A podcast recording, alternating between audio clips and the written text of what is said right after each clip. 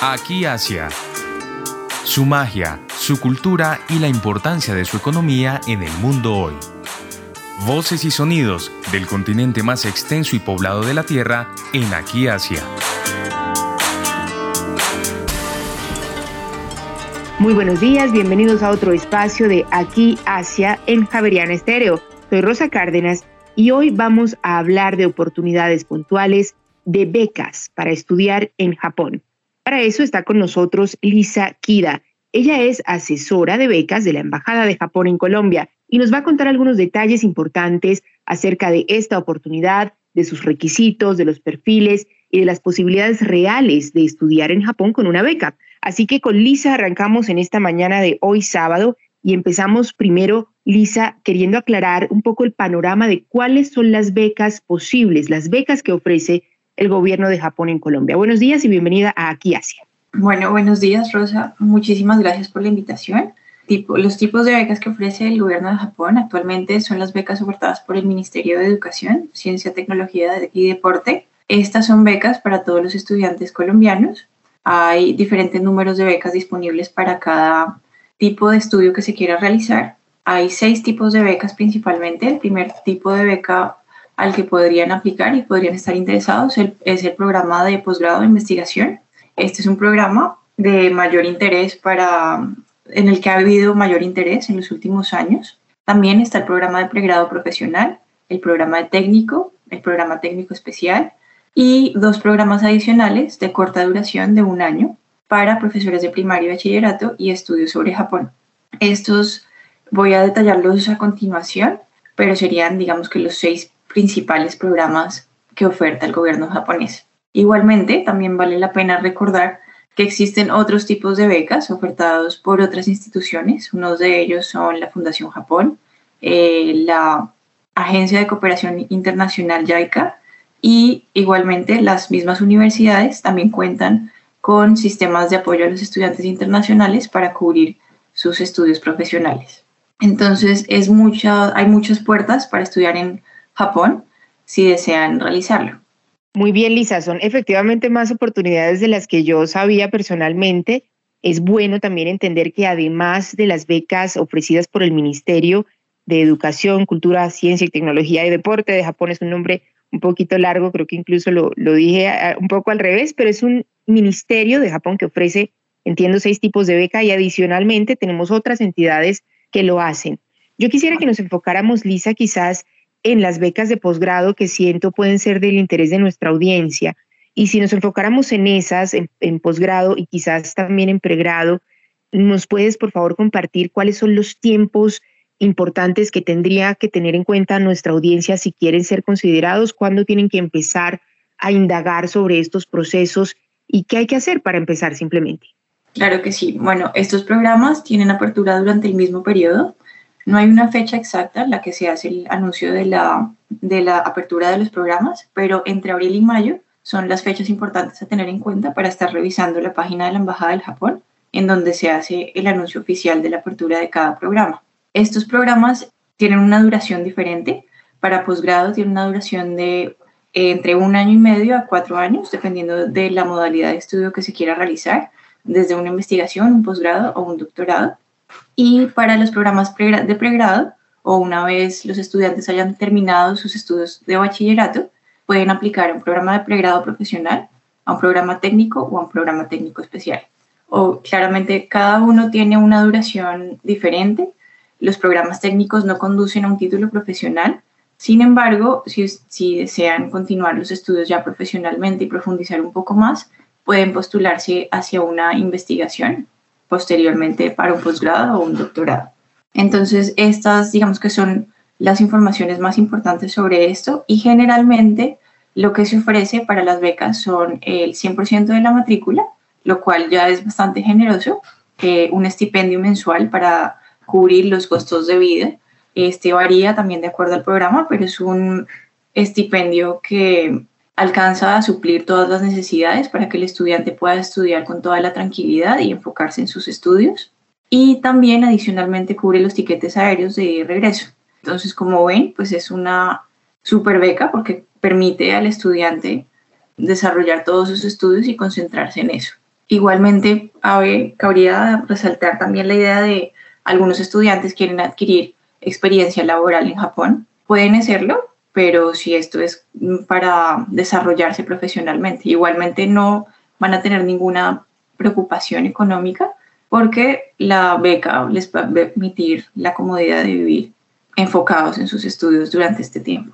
Lisa, yo quisiera también que nos compartieras, eh, si bien nos comentas que la apertura de becas para este año podría ser entre los meses de abril, mayo, ¿qué tienen que ir preparando las personas?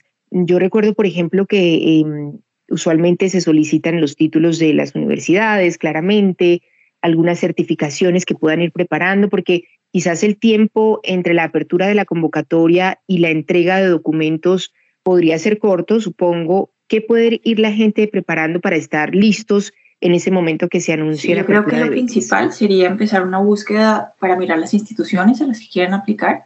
Este es un punto importante porque les da una idea del enfoque que se tiene en cada programa. Esto, antes de anunciarse la apertura del programa, sería bueno hacerlo. Normalmente la duración del proceso de aplicación dura unos nueve meses, por lo cual un año antes yo recomendaría estar preparando y empapándose bien de la información sobre el programa como tal que quieran realizar y sobre las becas a las que quieran postularse para así preparar toda la documentación que se requiere. Uno de los puntos más importantes y especiales para los estudiantes interesados en desarrollar un posgrado o un doctorado es preparar el proyecto o plan de estudio. Es importante también ver los perfiles de los futuros y posibles asesores que los puedan apoyar en la investigación que deciden realizar para que ustedes al momento de, tener que llenar este documento que explique sus razones y deseo de estudiar en Japón puedan sustentarlo con mayor criterio. Entonces yo diría que más que todo es la búsqueda de las universidades, de las instituciones, hacer comparaciones para elegir el programa más apto y preparar el proyecto plan de estudio. El resto de requisitos o documentos que se solicitan son, eh, son solicitudes que se hacen directamente a las instituciones en donde hayan estudiado, pero si ustedes cuentan ya con esto, pues les da una gran ventaja. Entonces, igual también mirar los lineamientos que, de convocatorias anteriores para saber toda la información necesaria y que ustedes al momento de abrirse la convocatoria tengan ya una idea mayor y haya menos confusiones a la hora de aplicar. Ese sería mi consejo en cuanto a la preparación de las becas de aplicación. Lisa, si alguien quiere definitivamente estudiar en Japón, ya sabemos que tiene que ir revisando sus eh, posibles universidades, realizar su plan de estudio, pero ¿cuáles son los requisitos? ¿Hay un límite de edad, por ejemplo?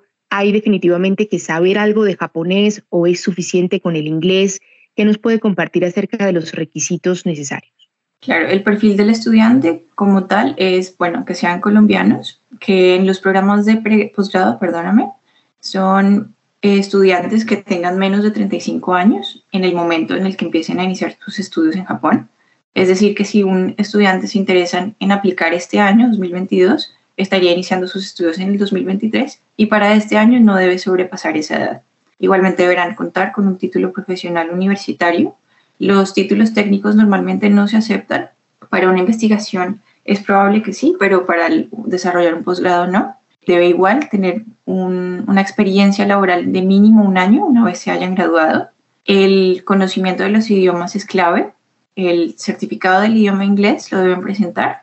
Deben presentar un certificado con nivel mínimo B2 y es muy recomendable, aunque la carrera se oferte 100% en inglés, que comiencen sus estudios de japonés en cuanto antes. Este es un requisito que no es obligatorio, pero que los va a ayudar muchísimo a entender la cultura de Japón. Igualmente también se da la recomendación de, pues, de tener esa disposición y apertura hacia, hacia nuevos conocimientos y a esa cultura tan diferente y contrastante, ¿no? Que es Japón. Esos básicamente serían los perfiles, el perfil del estudiante que se busca para el posgrado. Y ya para pregrado son similares, lo único, el rango de edad en el que pueden aplicar es entre 17 y 24 años. Deben tener el título de bachiller, obviamente las mismas recomendaciones del idioma que comenté anteriormente, con su certificado de inglés y la misma recomendación de la apertura y la disposición para aprender japonés y sobre la cultura japonesa. Quisiera también que hiciéramos una aclaración de manera particular sobre los estudios de posgrado recuerdo que cuando tuve la oportunidad de estar allí, el concepto era que primero se iba con una categoría de KenQC como de estudiante de investigación a adelantar una investigación y que luego, estando en Japón, se podría hacer el proceso formal de ingreso al programa de maestría. ¿Esto se sigue manejando de esa manera o quizás depende de la universidad? Y en algunas universidades se puede ingresar directamente al programa de maestría y no hacer este periodo de investigación, como le llaman, de Kenkyuse en japonés. Sí, esto se sigue manejando de la misma manera. Depende ya de cada estudiante pues en qué nivel de estudio se encuentre y dependiendo también de la documentación y de la aplicación que haga, pero se incluye y se puede, hay la posibilidad de hacer una investigación y luego una maestría o iniciar directamente la maestría. Igualmente, la, la duración del programa eh, depende, varía de acuerdo al programa y a la universidad en la que deseen aplicar, pero adicionalmente hay seis meses preparatorios del idioma japonés. Entonces, previo a iniciar los estudios o simultáneamente, si la universidad así lo permite, desarrollan unos cursos de japonés de profundización en el conocimiento de la lengua. Muy bien, eso me parece también importante destacarlo y es que al llegar a Japón existe este apoyo de conocimiento de clases de japonés iniciales en estos seis meses previos al estudio o como mencionaba, si la universidad lo permite, simultáneamente eh, mientras se hace el estudio de maestría. Quería también, Lisa, que nos compartieras acerca de las universidades posibles o que has considerado que muchos colombianos de alguna manera han preferido a lo largo de estos años, quizás en los que has trabajado como asesora en este tiempo, que has tenido algún vínculo. ¿Hay universidades de las que nos puedas hablar, que tengas referencia de ellas, por ejemplo, o que conozcas que hay varios casos de colombianos que han optado por esas universidades en Japón para darles una primera idea a quienes nos escuchan? Bueno, yo diría que en este punto es importante tener en cuenta antes que todo que al tratarse de una beca ofertada por el gobierno, las universidades públicas van a tener prioridad frente a las universidades privadas. Los estudiantes igualmente pueden postular a una universidad privada, pero pues deberán demostrar que ese programa al que desean aplicar no se oferta en ninguna de las universidades nacionales. Ahora, con respecto a una universidad en particular, creo que Japón se destaca por su nivel de educación entonces no me, no me atrevería a recomendar una en particular, pero diría que depende también de cada programa. Entonces es muy importante lo que yo mencionaba anteriormente de mirar plan de estudios de los programas de universidades a los que deseen postular para así tomar la decisión adecuada. Porque aunque una universidad sea famosa, eh, digamos, hablando de una universidad grande como la Universidad de Tokio, puede que en una área sea muy destacada y en otras no. Entonces, esto es muy subjetivo a lo que desee realizar cada estudiante. Entonces, para esto yo recomendaría una de las páginas bastante útiles para hacer búsqueda de las diferentes universidades que hay en Japón. Esta es la página de la YASO.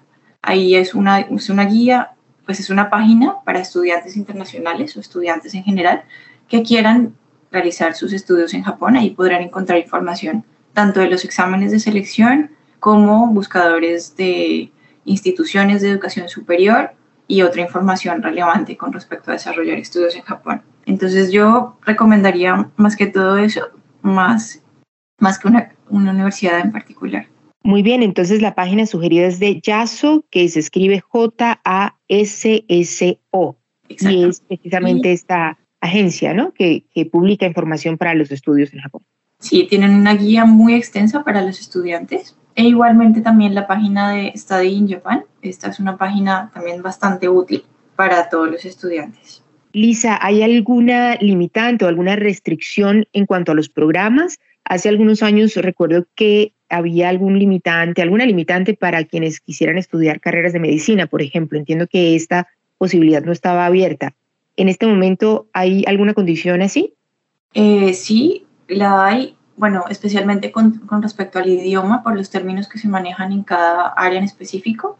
Hay una limitante porque el nivel de japonés que les exigen para este tipo de carreras es un nivel avanzado. Principalmente son las carreras relacionadas con lenguas, eh, traducción, literatura, eh, medicina y derecho. Esto más que todo por lo que mencioné hace un momento, de la exigencia del vocabulario que puede ser bastante específico y que para ser admitido en un programa deberán tener un nivel mínimo N2 para poder aplicar. Y este es un nivel ya bastante alto. Muy bien, para algunas carreras entonces es indispensable el muy buen manejo del idioma. Sí, Quisiera saber... También, perdóname, eh, se me olvidó mencionar, en la carrera de medicina también les solicitan en algunas ocasiones algunos permisos especiales del Ministerio de Salud para desarrollar las prácticas o las pasantías.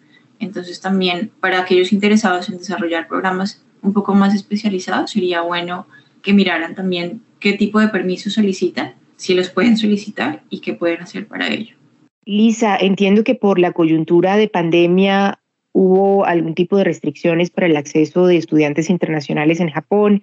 Eh, es natural que pues por todo este tema de el COVID-19 no se permitió en algunos casos el ingreso y demás. Yo quisiera que nos compartieras cómo es la situación actual, si efectivamente ya los estudiantes internacionales pueden ingresar a Japón y básicamente, sí, este panorama actual para los estudiantes de otros países. Sí, actualmente por el COVID ya eh, afortunadamente se está controlando un poco mejor. Los estudiantes internacionales se han podido, han podido desarrollar sus estudios sin ningún inconveniente. Lo único que es bastante estricto es el tiempo de cuarentena que deben realizar. Es un tiempo mínimo de 14 días, pero se les entregará, cada universidad le entregará a los estudiantes un celular eh, inteligente con apps para ver y para seguir el proceso de, del COVID y si están infectados o no. Igualmente tengo entendido que si ya el estudiante cuenta con mínimo tres vacunas, no necesita hacer la cuarentena o el periodo de cuarentena es menor. Entonces ya se han tomado medidas con respecto a este tópico, pero sí es, es importante preguntar en las mismas universidades qué procesos se está manejando ya para poder iniciar las clases en la universidad.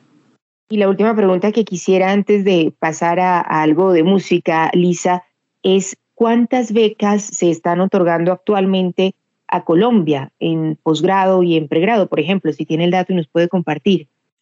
El número de becas para los programas de pregrado, técnico, técnico especial, depende más que todo de los resultados de los exámenes y de la entrevista. No hay un número en específico, depende del perfil académico de cada uno. Sin embargo, para el programa de posgrado de investigación, el número de becas mínimo que se está entregando es de 5.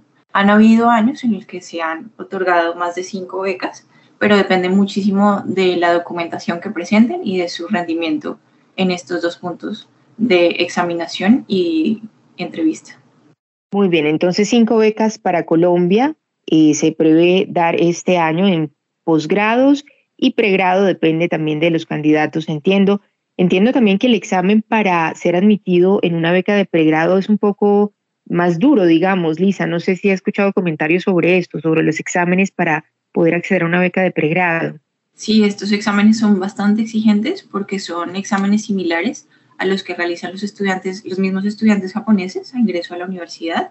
Sin embargo, los estudiantes que son admitidos y seleccionados como becarios para esta primera etapa de sus estudios realizan un año preparatorio. En ese año preparatorio ven materias que estén relacionadas con la carrera que eligieron y luego hacen el examen ya de ingreso a la universidad, similar al examen de ingreso que hacen los estudiantes japoneses. Este examen se llama EYU. También en la página que recomendé, está en Japón, podrán encontrar modelos que los vayan preparando para la realización de este. Sin embargo, también hay unos exámenes de selección antes de este año, antes de ser seleccionados como becarios, una vez ustedes inscriben sus documentos, el ICETEX, quien es la entidad que realiza el proceso de acompañamiento para la selección de los becarios de Japón, se realiza una, una fase de examinación. Entonces, los exámenes que deben presentar, dependiendo de la carrera, son japonés e inglés. Estos siempre los van a tener que presentar en matemáticas. Y adicionalmente, si son carreras relacionadas con ingeniería o medicina, tendrán que presentar el examen de química, física o biología estos exámenes también es muy importante que previo a inscribir su aplicación los preparen eh, muy bien. Entonces, en la página que yo mencioné anteriormente se pueden encontrar modelos de los exámenes para conocer un poco la estructura, familiarizarse con el tipo de preguntas y poder ser eh, exitoso en este punto de aplicación. Entonces, ese también, digamos que agregaría, es un consejo importante, mirar los modelos de los exámenes anteriores y prepararse muy bien para este, ya que es uno de los puntos más exigentes del proceso de aplicar a la beca del gobierno japonés. Lisa, me, me parece importante también aclarar un punto. Se mencionó al ICETEX. El primer paso de todos modos es revisar la página web de la Embajada de Japón en Colombia, pero el proceso de papeles se hace con el ICETEX, como la entrega de documentos formales. Así es. Son en realidad más o menos cinco o seis pasos que se deben eh, tener en cuenta. El primero de ellos es mirar la información en la apertura del programa, la página de la Embajada del Japón. Es importante que se mire la Embajada del Japón, la página de la Embajada del Japón directamente y no otras páginas web, ya que puede generarse confusión por toda la información disponible, ¿no? Entonces, primero revisar la página web eh, de la embajada y luego, sí, una vez anunciada la apertura, mirar la página del ICETEX. Ahí deberán hacer la inscripción de su perfil, subir los documentos requeridos y luego de este tiempo pasa a la fase de examinación, de exámenes y entrevista. Una vez hacen los exámenes y las entrevistas y son candidatos que, que las pasaron satisfactoriamente, empieza ya el proceso de admisión a la universidad. Entonces, en este punto, la Embajada del Japón en Colombia entrega una carta de recomendación al estudiante para aplicar a la beca MEXT. Con esta carta, el mismo estudiante deberá enviar sus documentos a las universidades a las que quisiera aplicar, en el caso de los posgrados, y esperarán un tiempo para recibir la carta de admisión de al menos una de las universidades que pusieron en el formulario de preferencia. Cuando tengan la carta de admisión, deberán dirigirse a la o comunicarse con alguien de la Embajada del Japón en Colombia en la sección de becas para hacer revisión de los documentos solicitados y una vez se revisan los documentos solicitados y ya se tiene la admisión de la universidad, estos documentos vuelven a enviarse a Japón, pero esta vez al MEXT, quien es quien decide a qué beca se otorga este estipendio. Entonces es muy importante ese punto de los exámenes que mencionabas antes y tener en cuenta los pasos para poder aplicar y que la aplicación sea exitosa. Pues Lisa, yo creo que quien esté realmente interesado también puede tener dudas adicionales. ¿Qué medios nos sugieres? ¿Hay algún correo electrónico a través del que las personas puedan hacerte llegar inquietudes? ¿Qué podemos eh, informarles a quienes nos escuchan? Claro que sí. Yo estoy atendiendo de lunes a viernes, de 9 a 12 del día. Eh, me pueden, podemos hacer una asesoría virtual o también se pueden comunicar cualquier duda a los correos de becajapón.uniandes.edu.co o beca.ba.mofa.go.jp. Estos son los dos correos que se están manejando para la asesoría de becas. Ahí ustedes podrán escribir cualquier inquietud o duda que tengan con respecto al programa al que deseen aplicar. Muy bien, uno de los correos tiene la terminación de Universidad de los Andes y esto es porque el centro del Japón está ubicado allí. Lisa, y voy a repetir otro de los correos simplemente para que la gente pueda tomar nota, es beca arroba